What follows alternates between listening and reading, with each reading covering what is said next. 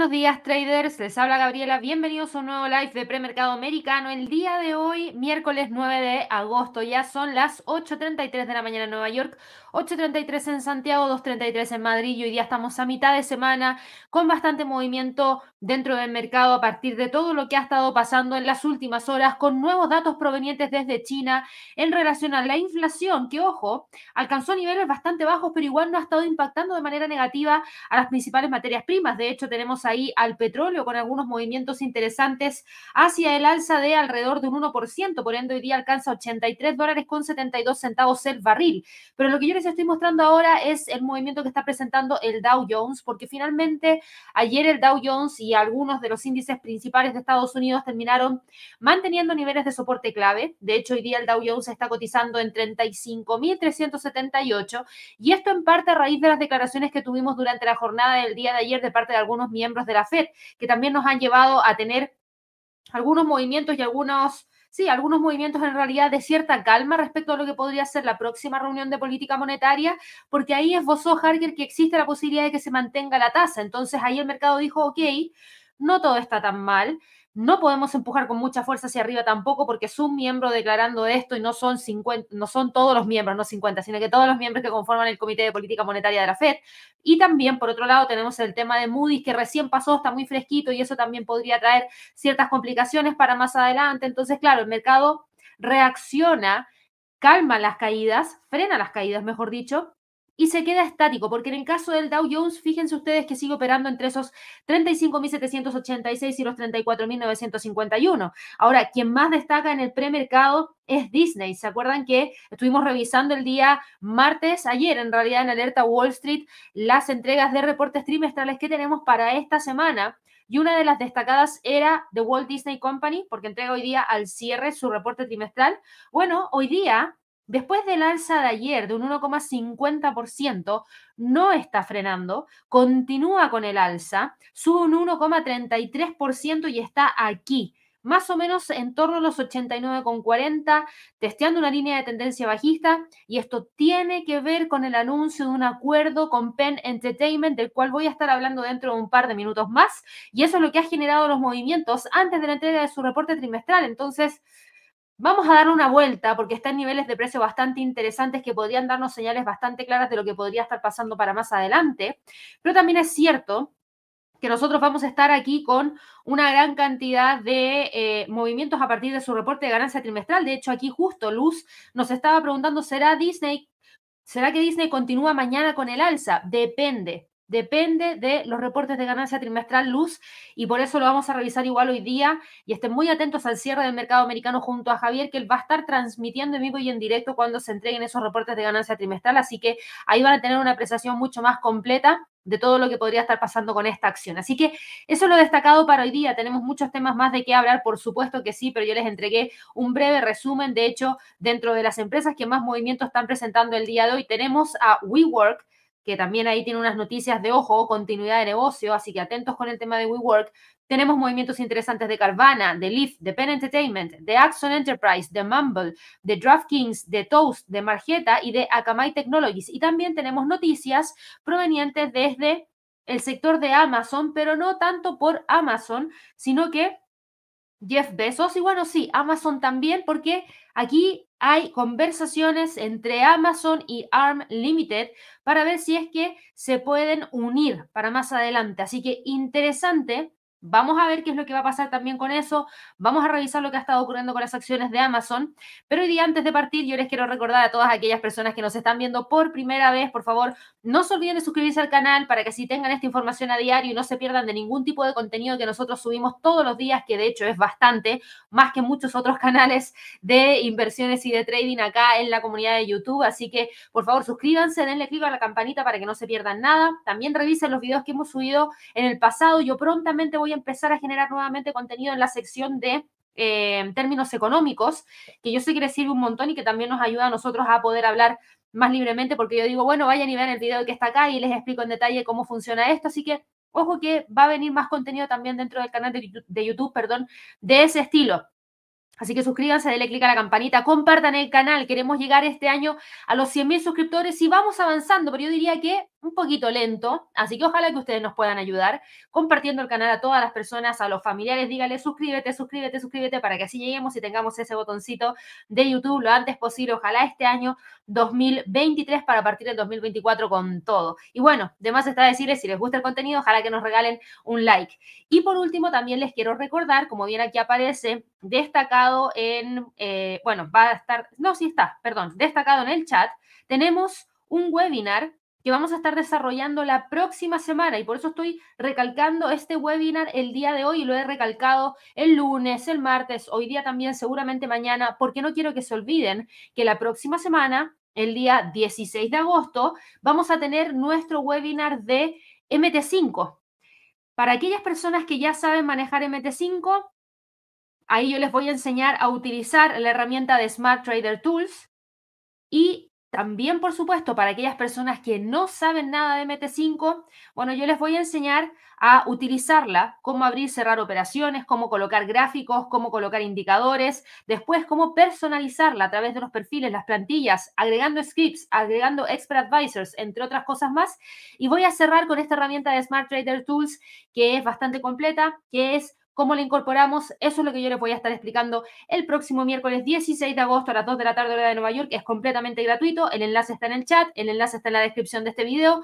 También lo encuentran en nuestro sitio web en www.inversionesytrading.com. Vayan a educación, vayan a webinars, y aquí van a ver todos los webinars que vamos a estar desarrollando, que son bastante, de hecho tienen que pinchar ahí donde dice cargue más y yo les voy a pedir que cambien de color ese botón porque con suerte se ve pero ahí también van a ver todos los que tenemos no solamente durante el mes de agosto, sino que también durante el mes de septiembre. Y aprovecho de mencionarles que tenemos nuestro Trading Day el 29 de agosto, que va a hablar acerca de estrategias de swing trading, técnicas de hedging y perspectivas para el cierre del año 2023. Así que aquí les dejo el enlace de inmediato a través del chat para que ustedes también lo puedan revisar y de esa manera puedan inscribirse y participar. Ya nos van quedando 20 días para llevar a cabo este Trading Day que va a ser en formato online y vamos a hablar acerca de estos tres temas que tenemos ahí. Así que por favor presten atención a esas dos cosas que yo destaco, por lo menos para que ya se vayan inscribiendo y recuerden. Si no pueden participar en ese día y en esa hora, regístrense igual, porque así yo les voy a enviar la grabación después de que realicemos los webinars, en este caso el webinar de MT5 o el Trading Day. Así que Ojalá que ahí puedan aprovechar de esa instancia. Dicho eso, vámonos rapidito a revisar. Me voy a quedar con Disney. Me voy a quedar con Disney porque yo sé que a muchos de ustedes les gusta y me voy a quedar con Disney porque creo que es importante. ¿Y por qué estamos hablando acerca de Disney el día de hoy? Porque ESPN de Disney se está adentrando en el mundo de apuestas deportivas al cerrar un acuerdo con Penn Entertainment para crear una casa de apuestos con la marca ESPN. ¿Saben cómo se va a llamar? ESPN Bet. Y se va a lanzar en los Estados Unidos este otoño, en cuando todo el mundo vuelva a la universidad, cuando todo el mundo vuelva a las temporadas de fútbol profesional, y Penn va a ceder el blog Barstool Sports de nuevo a su fundador David Portnoy a cambio de cláusulas restrictivas. Así que bastante interesante esto que nosotros estamos viendo. Yo no sé si ustedes siguen a David Portnoy, pero yo la verdad es que sí, porque también habla muchísimo de, es súper entretenido su programa en general, así que yo creo que le va a ir bastante bien en ese sentido. Eh, Penn, de hecho, vamos a ver aquí cómo le fue a Penn Entertainment, porque Penn Entertainment hoy día está con un gran movimiento hacia el alza a raíz de esta noticia. Y, por supuesto, no es menor una noticia de esta envergadura. Y estamos viendo cómo hoy día la acción sube alrededor de un 19%, llegó a subir en su momento un 30%. Eh, de hecho, el movimiento que hemos visto para Penn Entertainment fue bastante interesante el día de hoy. La acción ya cotiza en 29 dólares con 49 centavos. Está justo acá, en la media móvil de 200 periodos IUC. Esta es una acción que nosotros no vemos muy seguido. De hecho, la dejamos de ver acá. Fíjense, 2021. Ahí fue la última vez que me preguntaron de esta acción, pero se vuelve súper interesante, súper, súper interesante, porque aquí traemos una línea de tendencia bajista que ya rompió el precio al quebrar la media móvil de 200 periodos, si lo confirma el día de hoy, abre el camino para ir a buscar un próximo nivel de resistencia en torno a los 31,60 aproximadamente, lo que se ve súper interesante porque desde ahí podría incluso continuar con la recuperación de los niveles que ha perdido en el último tiempo. De hecho, muy cerquita de esos 31,60, tenemos el 50% del retroceso del Fibonacci en 31,13, así que muy bien ahí para Penn Entertainment que podría traerle bastante rédito también a ESPN Bet. ¿Y por qué estamos viendo que ESPN hace esto de la mano de Walt Disney? Porque recuerden que ahí tenemos a Disney siendo parte, porque ESPN es de Disney, pero esto es para poder competir. ¿Frente a quién? Frente a, por ejemplo, DraftKings. ¿Se acuerdan que nosotros hemos hablado un montón de DraftKings y, y, algunos nos preguntaban siempre, oye, ¿qué pasa con DraftKings? ¿Qué es lo que podría estar ocurriendo? Bueno, a DraftKings le ha ido súper bien. Y de hecho, la hemos visto en distintas oportunidades en donde, claro, logró levantar y logró generar un movimiento interesante hacia el alza que yo creo que muchos, muchos, muchos agradecen después de las caídas que estuvo presentando en su momento.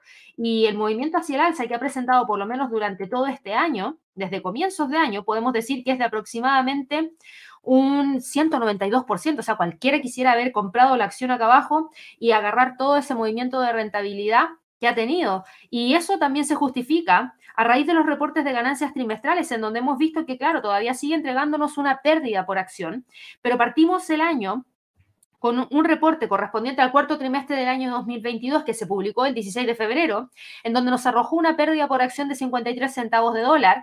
Después esa pérdida subió a 87 centavos de dólar, pero después cayó en la última entrega a 17 centavos de dólar, o sea, claramente ha ido mejorando. En cuanto a los ingresos, 855 millones reportados en febrero, en mayo, 769. Aquí veíamos una pequeña caída que fue lo que ayudó a que también crecieran esas pérdidas por acción y luego volvimos a tener 875 millones, mejor incluso que lo que se había reportado en febrero porque la curva viene hacia el alza. Y ahí es donde ESPN dice, mm, yo me estoy quedando fuera de todo esto, soy uno de los canales que más transmite bueno, soy un canal que transmite deporte, o sea, no que más transmite, que transmite deporte. ¿Por qué no estoy ahí? Entonces, claro, las acciones de la empresa de entretenimiento Penn Entertainment, y ojo, es una empresa de entretenimiento y casinos, estaban con esta alza de 19% después de que ESPN de Disney anunciara un acuerdo de 10 años con Penn para crear ESPN Bet, que va a ser un sitio de apuestas deportivas. Como parte del acuerdo, Penn va a pagar a ESPN 1.500 millones de dólares en efectivo y las acciones de Disney por lo mismo están subiendo alrededor de un 1,8% al conocerse la noticia. Pero ¿qué pasa con DraftKings? DraftKings lamentablemente, como ahora tiene competencia directa, cae la acción alrededor de un 4,6% después de que ESPN anunciara esta, esta asociación perdón, con su rival de Penn Entertainment. ¿Por qué? Porque también podríamos haber visto quizás que pudiese haberse desarrollado algún tipo de asociación entre DraftKings y ESPN, pero no fue el caso. Finalmente quien se terminó llevando ese acuerdo fue Penn Entertainment, así que esa es la razón por la cual hoy día DraftKings cae y ojo que se está quedando en este momento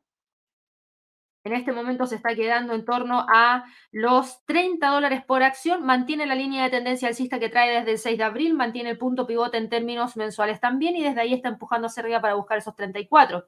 Mientras que Disney hoy día acumula un alza de alrededor de un 1,30% después del alza del día de ayer en donde subió un 1,50%, hoy día está cotizando en 89,16, que es justo en la línea de tendencia bajista que trae desde los máximos que se alcanzaron durante el mes de febrero de este año. Entonces ahí es donde nosotros nos empezamos a preguntar, ¿y esto por qué viene?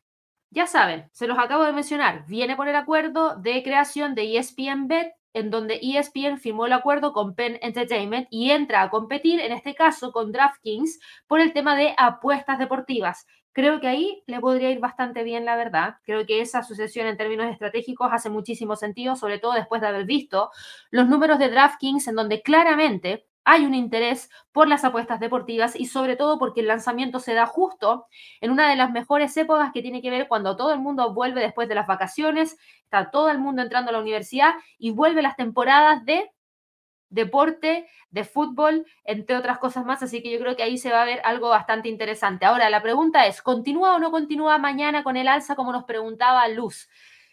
Tengo algunas dudas respecto a eso, principalmente por el hecho de que hoy día se entrega su reporte de ganancia trimestral y ayer lo estuvimos conversando con Javier bastante detalladamente en el live de Alerta Wall Street, que los dejo invitadísimos a que ustedes la puedan ir a revisar.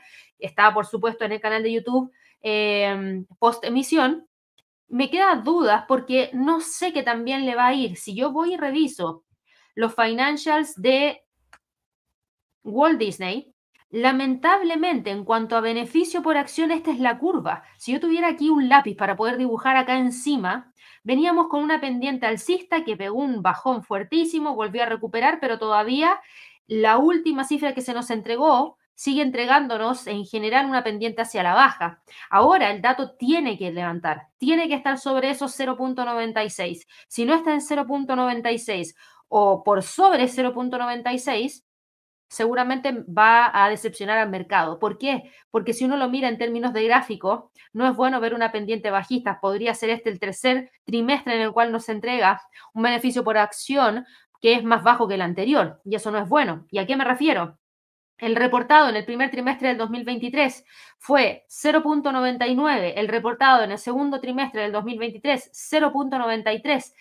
Por ende, ahora o sale en 0.93 o 0.96, porque si sale en 0.93 mantiene.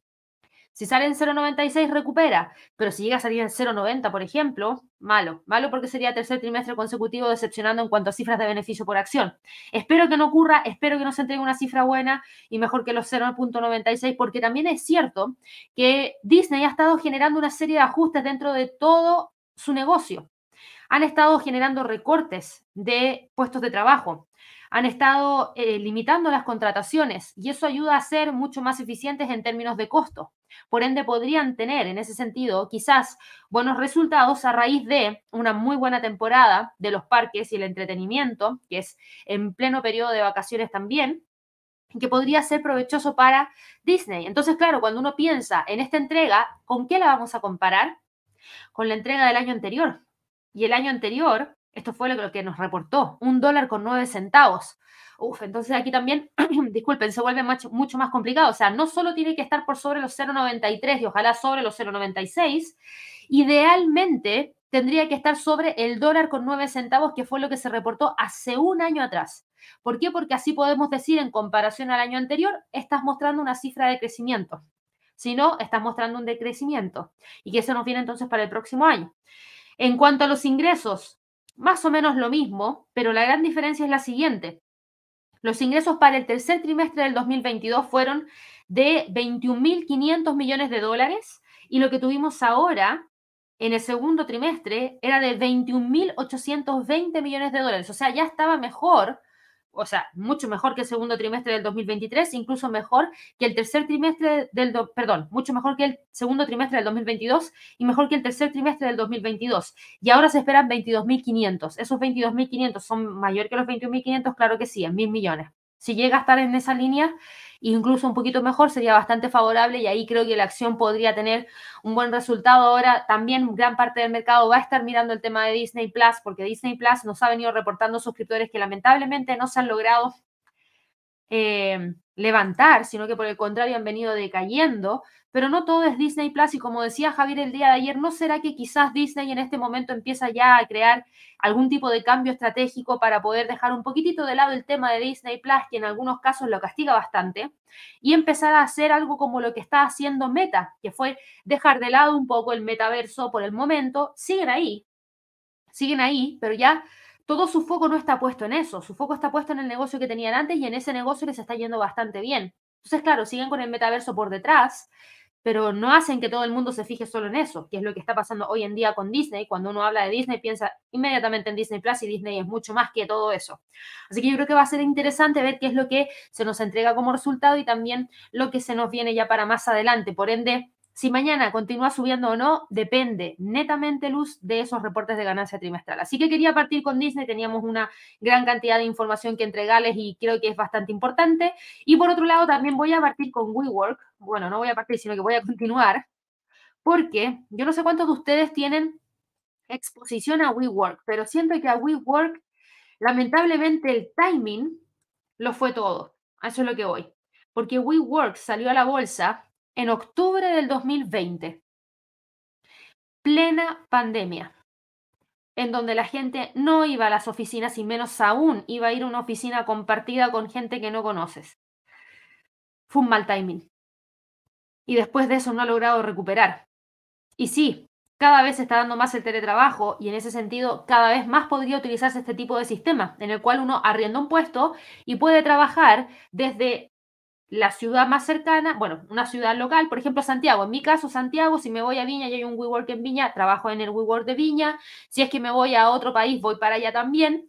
Pero también es cierto que hoy en día no todo el mundo necesita esas oficinas móviles porque no todo el mundo necesita trabajar desde una oficina, si es que tiene un buen lugar de espacio en su casa, como para poder tener algún espacio de trabajo cómodo.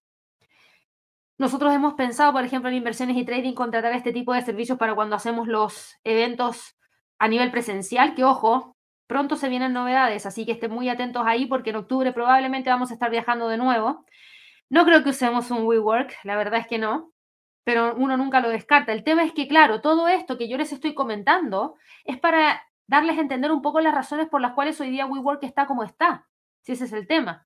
Porque durante los últimos cuatro años, WeWork ha tratado de dar un giro a toda su historia, una historia en la que esta compañía se transforma en una compañía pública estable y rentable. Despidió a Adam Newman, su cofundador y antiguo director ejecutivo, y lo sustituyó por un veterano del sector con fama de haber salvado empresas inmobiliarias en apuros. Pero WeWork no se salvó. La empresa afirma ahora que tiene serias dudas de que pueda seguir funcionando, si ese es el tema. Y aquí les voy a hacer una comparativa. Yo no sé cuántos de ustedes conocen la marca Ribus.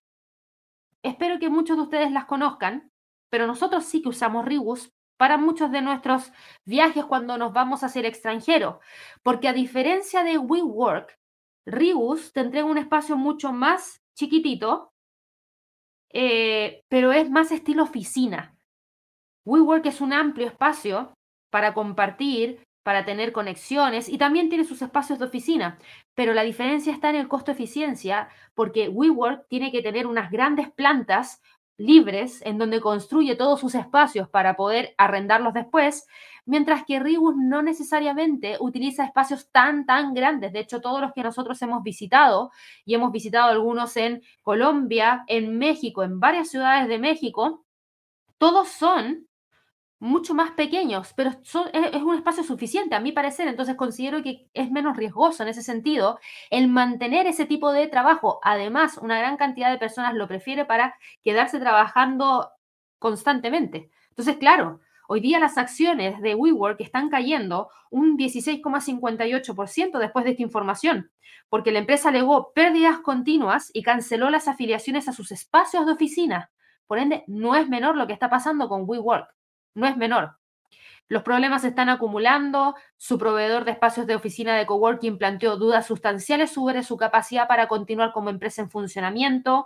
La empresa también informó de esto ayer. Pésimo reporte de ganancias, bueno, pésimo reporte de ganancias trimestrales, perdió 21 centavos de dólar, más de lo que el mercado esperaba, y los ingresos quedaron por debajo de lo que el mercado esperaba.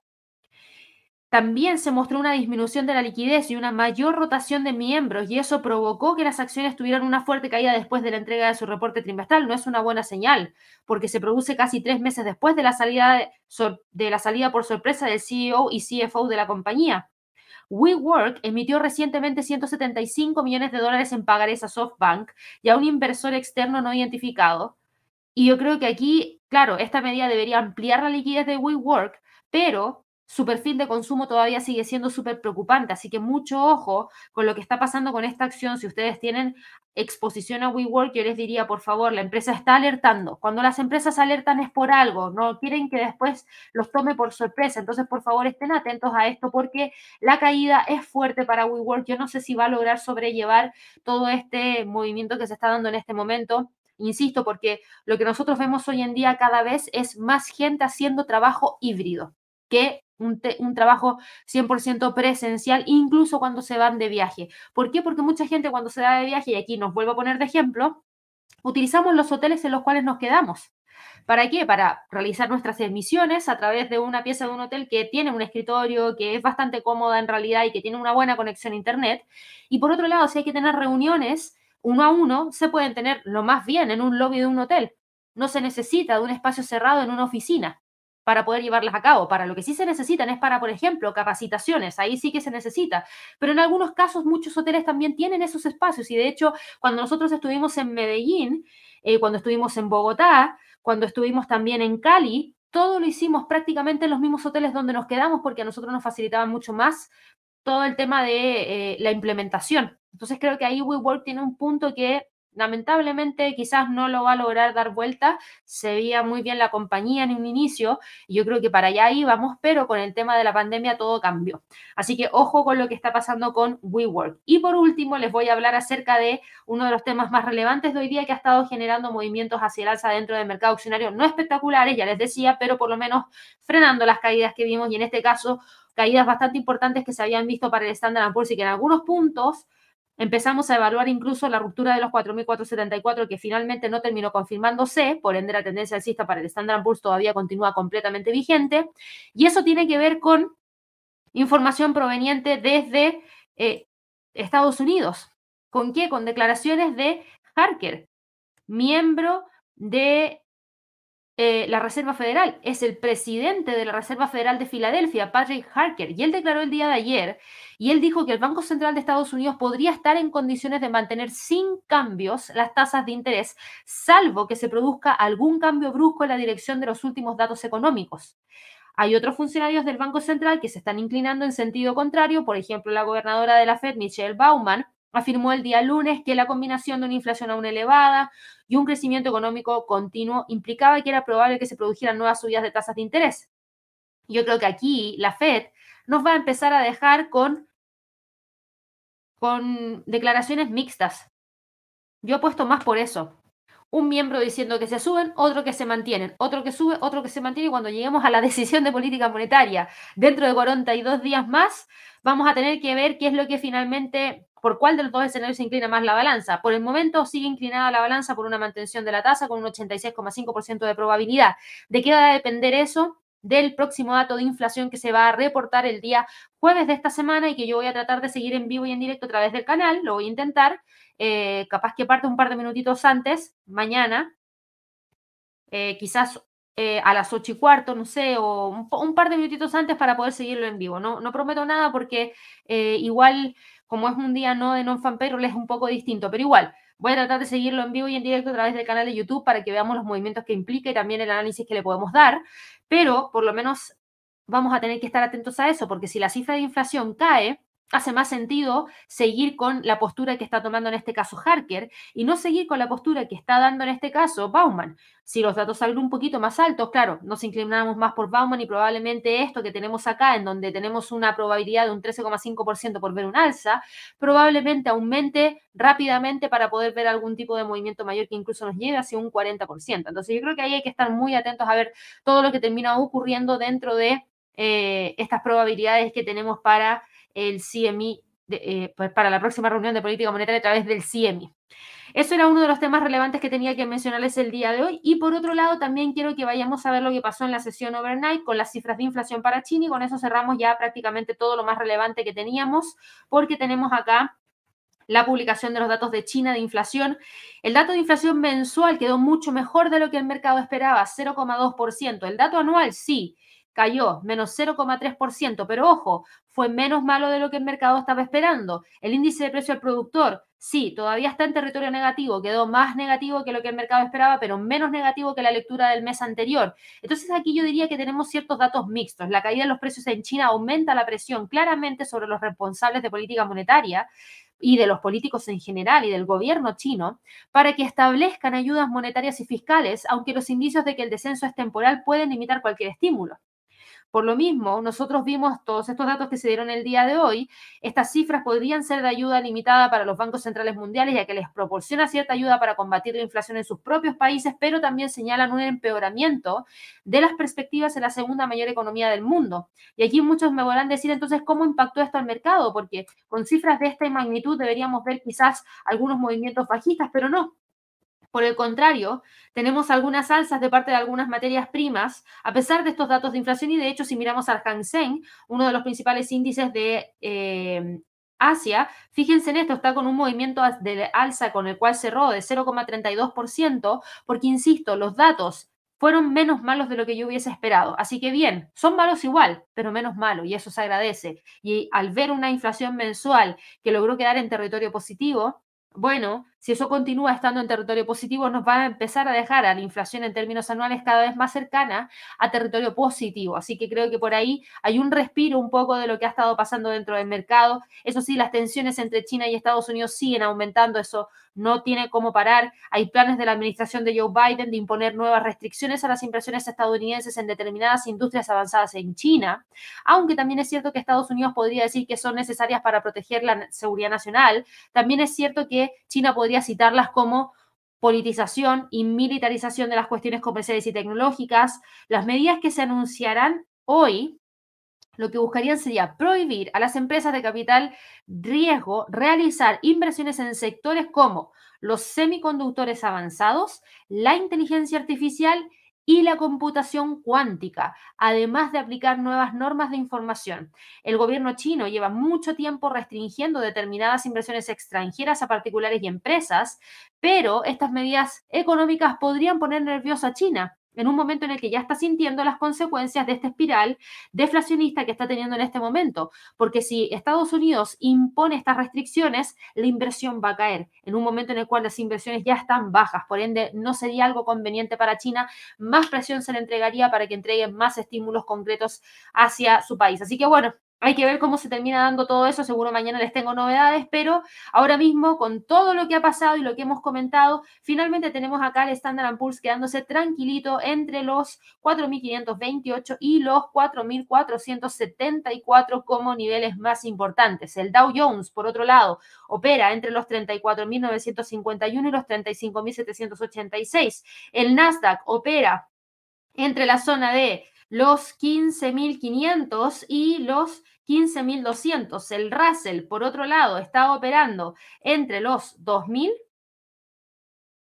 y los 1940. Ahora, ojo, eso sí, el Russell tiene una pendiente bajista mucho más marcada que todavía mantiene y todavía pone en riesgo esos 1940, esa línea de tendencia alcista, ese pivote mensual, ese 23.6% del Fibonacci, muchas cosas convergiendo en torno a esta zona, así que yo prestaría muchísima atención a ese nivel de soporte que tenemos ahí. Para las bolsas en Europa, tenemos acá el Eurostock 50 operando entre los 4.350, 4.280, el DAX en Alemania opera entre los 16.000 y los 15.800, el IBEX de España opera entre los 9.400 y los 9.280.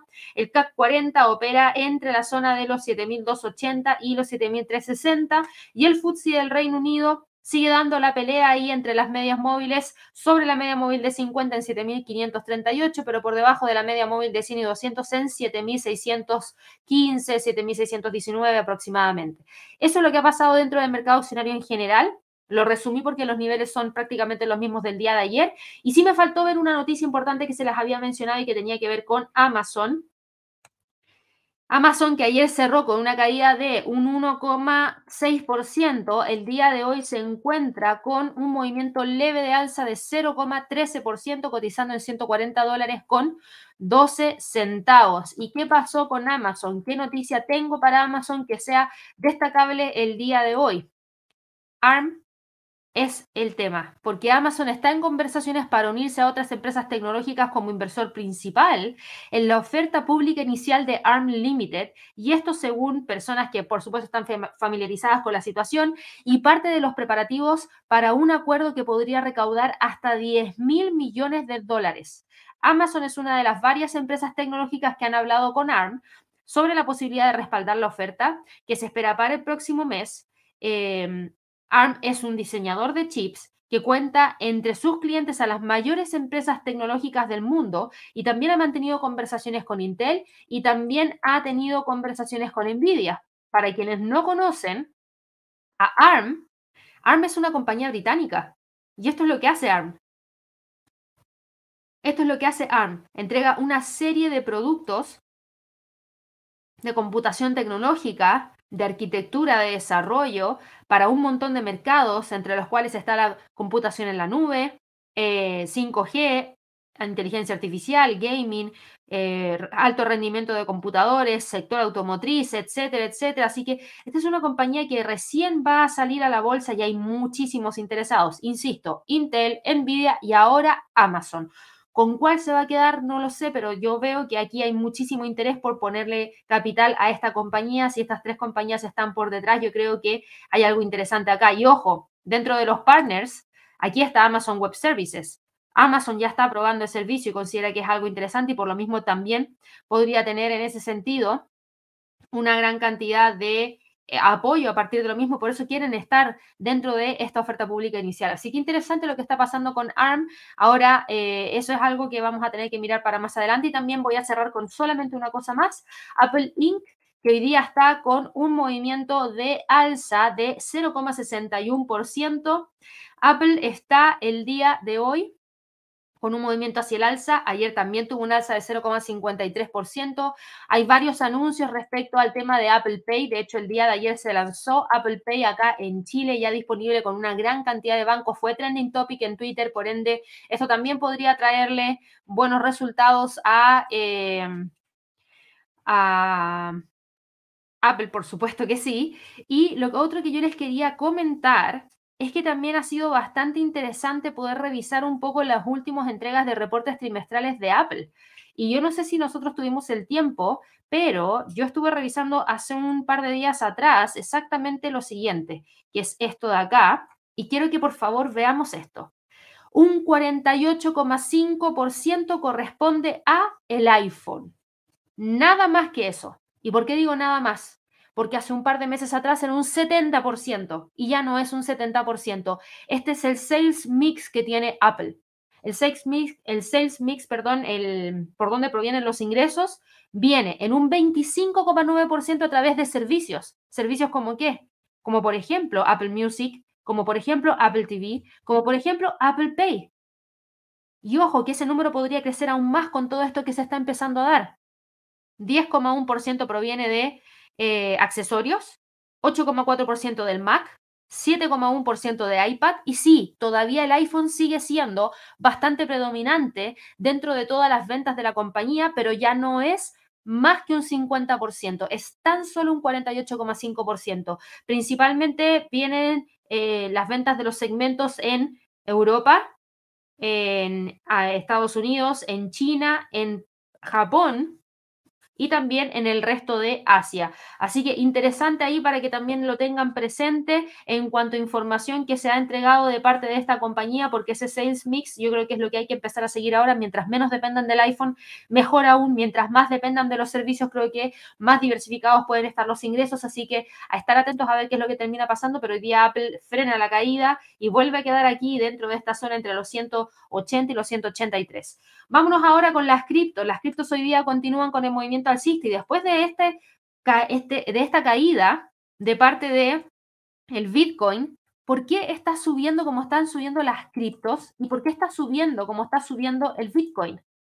¿Se acuerdan de Cathy Wood? Bueno, Cathy Wood se lanza unas declaraciones que, claro, que generan impacto dentro del mercado. Un día atrás, Cathy Wood dijo que la SEC aprobaría múltiples ETFs eh, e de Bitcoin en una sola oportunidad, que no va a ser de a uno en uno, sino que los va a probar todos juntos. Y eso el mercado lo escuchó de Cathy Wood, que siempre ha estado muy metida con el tema de las criptos, y dicen, uh, habrá que prestarle atención, el mercado reacciona, como son múltiples ETFs del Bitcoin que según Cathy Wood la SEC aprobaría en simultáneo, que ojo, no lo desmiento tampoco porque podría pasar, ¿por qué no? Eh, ayer el precio subió un 1,96%. Hoy día el precio sube 0,87%. Si no hubiesen sido por esas declaraciones de Cathy Wood, yo creo que el, Bitcoin podría haber buscado la ruptura incluso de los 29.000. Eh, ella dice que esto pasaría eh, por parte de la SED y al mismo tiempo eh, ella consideró que existirían declaraciones incluso más potentes de parte de la SEC para poder eh, potenciar al mercado de las criptos. De hecho, dijo y afirmó que la Comisión del Mercado de Valores de Estados Unidos podría aprobar estos ETF del Bitcoin al contado al mismo tiempo, invirtiendo una opinión anterior según eh, la cual su empresa sería la primera en la cola para poder obtener la posible aprobación del tan esperado producto.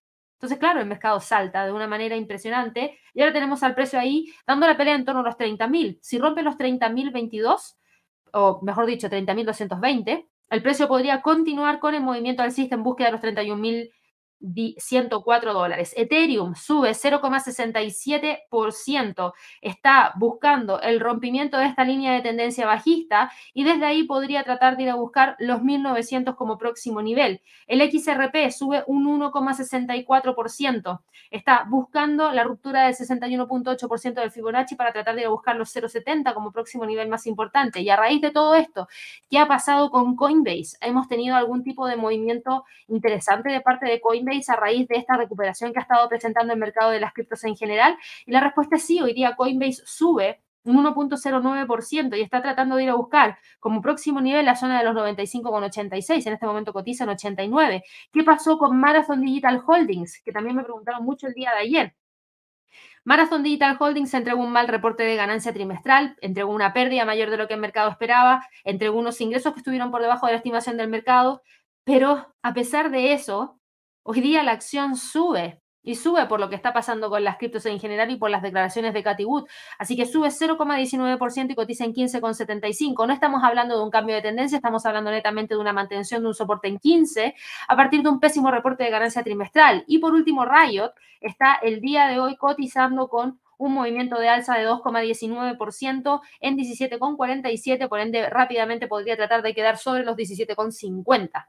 En cuanto a las divisas, tenemos acá al dólar index cotizando una caída del 0,14%, manteniendo principalmente los 102.80, 102 como niveles más importantes. Yo no lo veo saliendo de ahí rápidamente, yo lo veo quedándose tranquilamente dentro de esa zona. El euro dólar, por otro lado, también, aquí hay dos cosas que están pasando. Por un lado, mantiene esta zona marcada en rojo, que está entre los 1.1040 y los 1.090, pero también al mismo tiempo mantiene la línea de tendencia bajista y la línea de tendencia alcista. Por ende, estamos dentro de un triángulo simétrico que está empezando a llegar a su fin y en cualquier momento genera la ruptura, dependiendo de qué tan fuerte o qué tan débil esté el dólar. Y yo creo que va a mantener esos niveles a la espera de mañana con el dato de inflación. La libra dólar, por otro lado, se mantiene dentro de los 1.28, 1.27 como niveles más importantes. El dólar frente al yen opera por debajo de los 143,50 y tenemos una resistencia clave a ver si el precio logra generar algún tipo de rompimiento y continuar hacia los 145.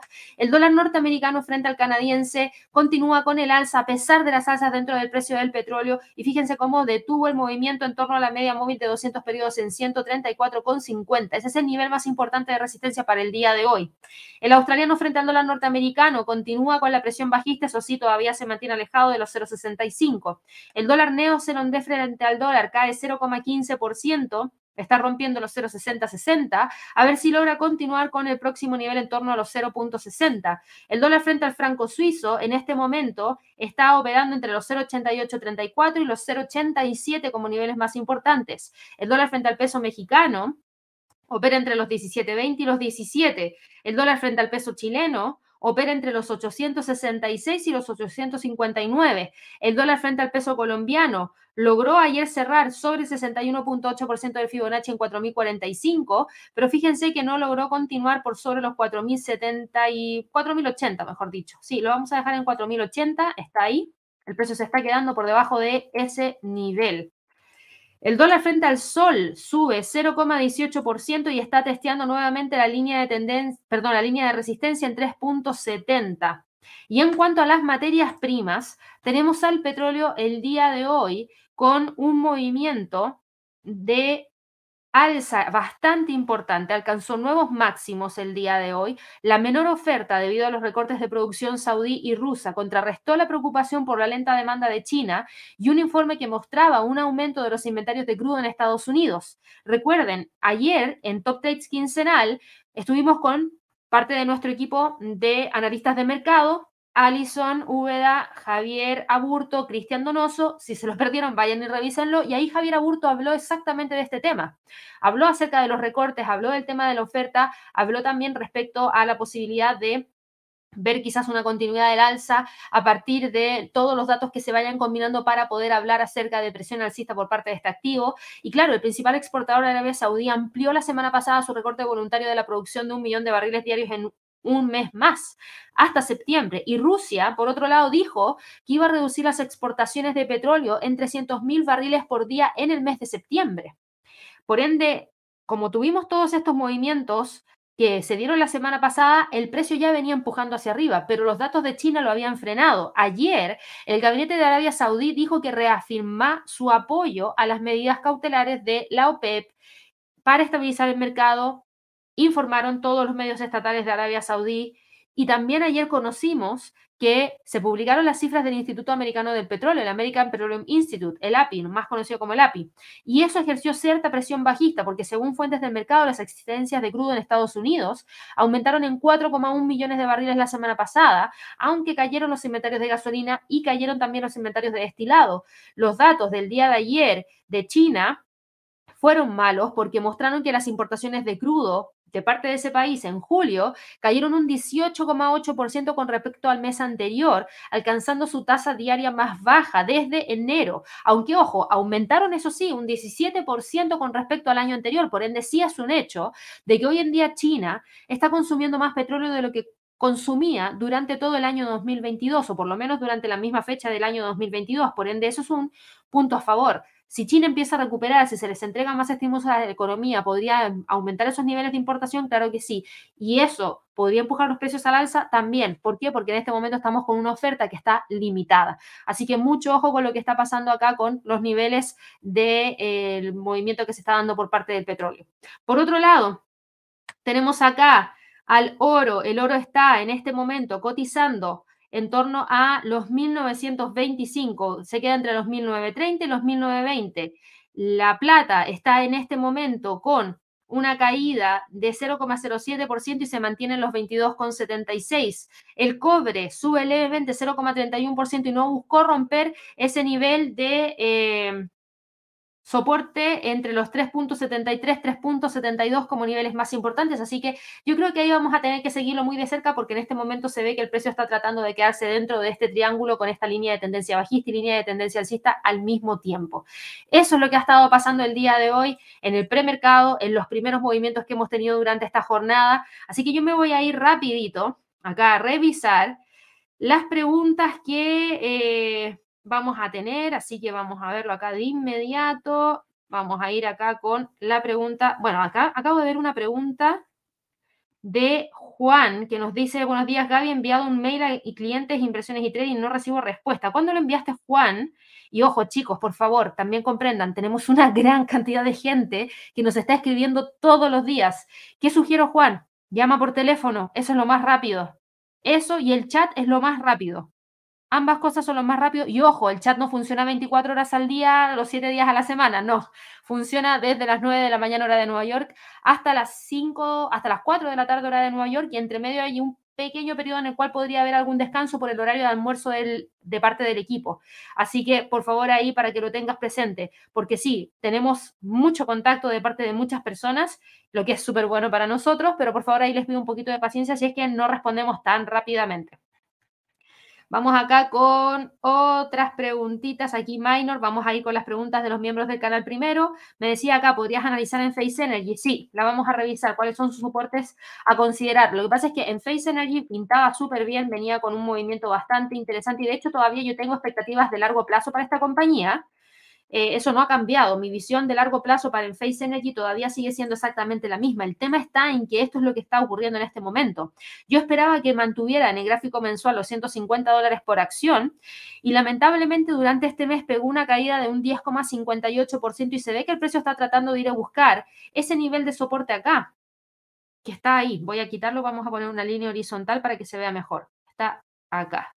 Eso es 120 dólares por acción. Yo diría, por favor, presten mucha atención a este nivel que tenemos acá, que es uno de los niveles más importantes. Ahí está. 120. ¿Hay líneas de tendencias bajistas? Claro que sí. Aquí tenemos líneas de tendencias que van hacia la baja y que están siendo bastante predominantes dentro del mercado. Y lo que estamos viendo es que el precio está rompiendo los 150, está buscando ese nivel de los 120. ¿Ese podría ser el próximo nivel de soporte? Sí. Hoy día está respirando, al igual que ayer, que subió 0,24%, hoy día sube. Ahora, el alza es mejor porque está subiendo 0,65%, pero lamentablemente eso todavía te deja expuesto a el precio puede ir a buscar los 120 como próximo nivel de soporte eh, minor. Leo, nos preguntabas con Disney, ya lo revisamos. Eh, dice acá Rivian ya se puso en verde en el premercado. A ver en qué está Rivian Automotive el día de hoy. Yo no la he visto. Rivian está, bueno, después de su entrega de reporte trimestral, que entregó una pérdida más baja de lo que el mercado esperaba, entregó un muy buen resultado en cuanto a ingresos, 1.121 millones de dólares, muy por sobre los 1.017 millones de dólares que esperaba el mercado. Lamentablemente, Rivian hoy día cae, está cayendo un 1,22% ahora mismo en el premercado y está cotizando en 24 dólares con 52 centavos. Ahora, ojo, que esta caída te sigue dejando exactamente igual, entre los 28 y los 23 dólares por acción. No la veo saliendo de ahí, yo la veo quedándose muy tranquilamente dentro de esa zona. Me voy ahora con otra preguntita aquí a través del chat. Un saludo para ti también, Alfonso. Y nos preguntaba por Pfizer. Lo vemos de inmediato a ver en qué está Pfizer. Pfizer está el día de hoy cotizando con un alza de 0,24%, leve, lamentablemente muy leve para la vela del día de ayer, por ende todavía ni siquiera está cerca del pivote. Si es un respiro, te lo doy, pero el precio no está buscando la ruptura de la línea de tendencia bajista, se está quedando en 35,73, más o menos por aquí donde tengo puesto el cursor. Vámonos con otra preguntita acá a través del chat. Eh, Sandra nos preguntaba por UNG, una señal de entrada. Una señal de entrada, a ver, eh, UNG, dame un segundo. Esto es United States Natural Gas Fund. Está en 8,10. Mm, ya sé por qué preguntas, claro. Sí, podría ser, no lo descarto. Y ojo, que voy a ir a mirar el gas natural en un segundo, porque si acá está rompiendo, Vamos a ver en qué está el gas natural, que hace rato que no lo veo. Porque sí, ayer tuvo un alza, pero hoy día sube 7,71% y se queda sobre estos 8 dólares por eh, activo. Así que por eso me estás preguntando. Yo te diría que esperemos a ver cómo cierra la vela de hoy día si logra cerrar sobre los 8, yo te diría que sí podría tener un espacio para ir a buscar el próximo nivel de resistencia y aquí tomando máximo mínimo para un Fibonacci, justo ese 50%, entonces el 61.8% del Fibonacci está en 8,43. Y dame un segundo, y ya que vimos esto, quiero ver en qué está el gas natural. Claro, miren, ojo, está buscando la ruptura de los tres al fin, al fin. Ojo con este nivel, Ahí tenemos el máximo que se alcanzó durante el 3, el 3 de marzo, va con pendiente alcista y al fin el precio del gas natural está empujando con todo hacia el alza. ¿Cuál podría ser el próximo nivel de resistencia para el gas natural? Yo lo dejaría en la R4 en 3.27 y luego en torno a la media móvil de 200. Si llega a alcanzar la media móvil de 200, mucha atención con lo que pueda estar pasando de ahí en adelante, porque va con muchísima fuerza el gas natural. Buenísima pregunta, Sandra venía muy aletargado el gas y finalmente ahora sí que está dando ese movimiento que se estaba esperando. Buenos días para Jorge, buenos días también acá para Aprendiz, que me preguntaba por Duolingo, a ver en qué está. Duolingo, lo vemos de inmediato. Duolingo está en este momento cotizando con un alza de 6,10%. Entregó su reporte ayer al cierre, muy buen reporte, beneficio por acción. Y déjame ver esto, Mira, segunda, primera vez que entrega un beneficio por acción. Logró al fin pasar a territorio positivo, muy bien. 0,08, 8 centavos de dólar, está bien, no es tanto, pero lo importante es que logró pasar de pérdidas por acción a ya entregarnos un beneficio por acción. Y mira la curva de ingresos, hacia el alza, súper linda, súper, súper linda. No hay duda de que la curva es creciente. Por ende, muy bien, hace mucho sentido que hoy día Duolingo esté subiendo este 6,10%. Déjame quitar todo lo que tengo aquí dentro del gráfico y vamos a mirarlo más detenidamente para ver qué niveles podría estar buscando. Ahora mismo cotiza en 144,30.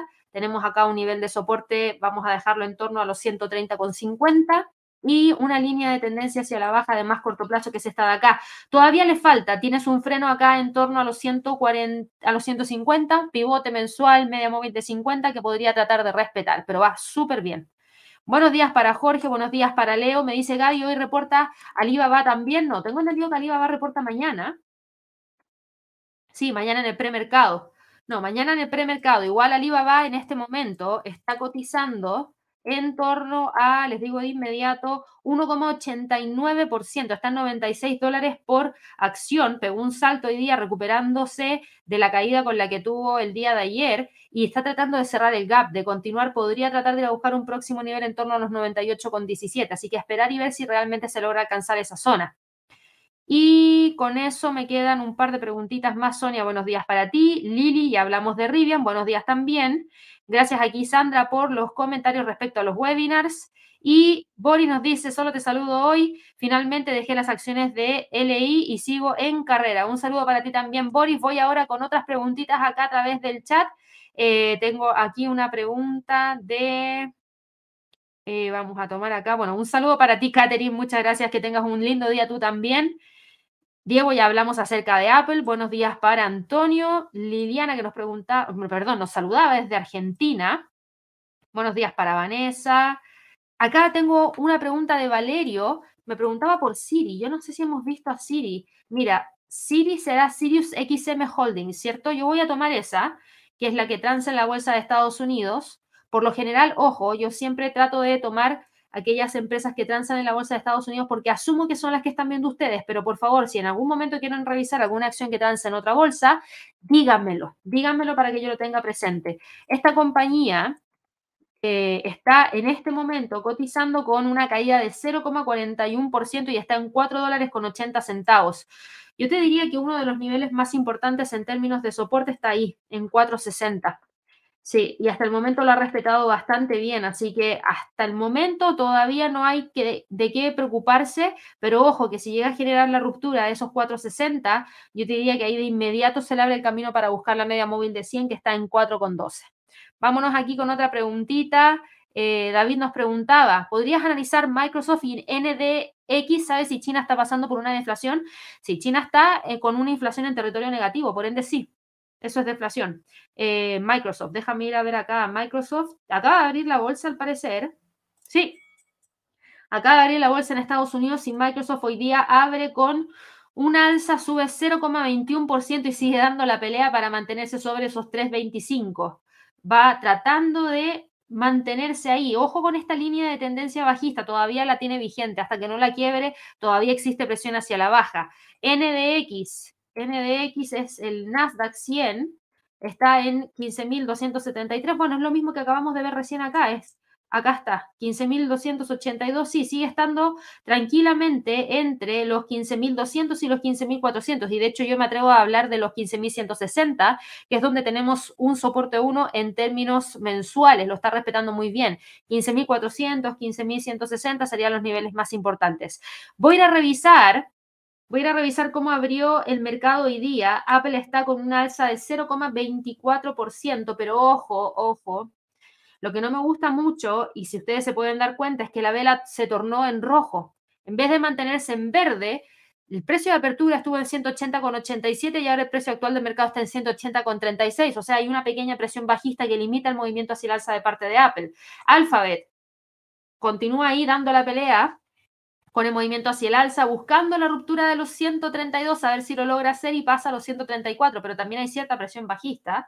Meta cae 0,19%, pero ojo que no me preocupa tanto porque todavía sigue respetando muy bien el nivel del pivote que está en la zona de los 309, casi que 310 dólares por acción. Amazon se mantiene tranquilamente operando entre los 138.25 142,82. Tesla sube hoy día 0,21%, abrió con un gap hacia el alza, pero ahora mismo está empezando a presionar hacia la baja, así que ojo con ese nivel de soporte los 2.48. Microsoft sube 0,09% y está cotizando en 326,30, todavía manteniendo esa línea de tendencia bajista, que era lo que yo les decía, y hay que prestarle un poquito de ojo. Moderna está con una caída de 0,75%, continúa profundizando la caída y está en búsqueda del próximo nivel de soporte en 93.8. Chevron, con las alzas del precio del petróleo, hoy día está subiendo, pero también después de la apertura viene la presión hacia la baja. Yo diría que la apertura fue alcista, pero que en los primeros minutos estamos teniendo presión bajista que se está sintiendo dentro del mercado. En todas las acciones hemos visto exactamente esto. Abre el alza y después, boom, pega un bajón. Y de hecho, todo lo que estaba al alza prácticamente ha empezado a pasar a territorio negativo. Chevron acaba de pasar a territorio negativo. ¡Wow! Tremendo bajón que se pegó. Abrió en 160 y ahora está en 159,57. ExxonMobil Abrió también con un gap hacia el alza, no alcanzó los 109 y ahora también está retrocediendo. Netflix sube 0,10%, pero también tiene mayor presión bajista. No sé si lo va a lograr mantener, por lo menos los 4,40 se ve que en este momento lo está respetando. American Airlines cae 0,12%, Norwegian hoy día sube 0,11% levemente y opera entre los 18,70 y 18. PepsiCo cae 0,17% y está tratando de ir a buscar ese nivel de soporte en 183,56 para ir a buscar ese próximo nivel en torno a los 181,80. Disney está con un alza de 0,82% y el precio se está quedando justo en la línea de tendencia y también abrió mucho más fuerte de lo que está cotizando ahora. Bank of America profundiza la caída, ojo con posible rompimiento de los 31. Albemarle le cae levemente 0,02% pero mantiene todavía los 192. Nvidia cae un 1,52%, está testeando esos 436,90. De romper podría tratar de ir a buscar los 429,31.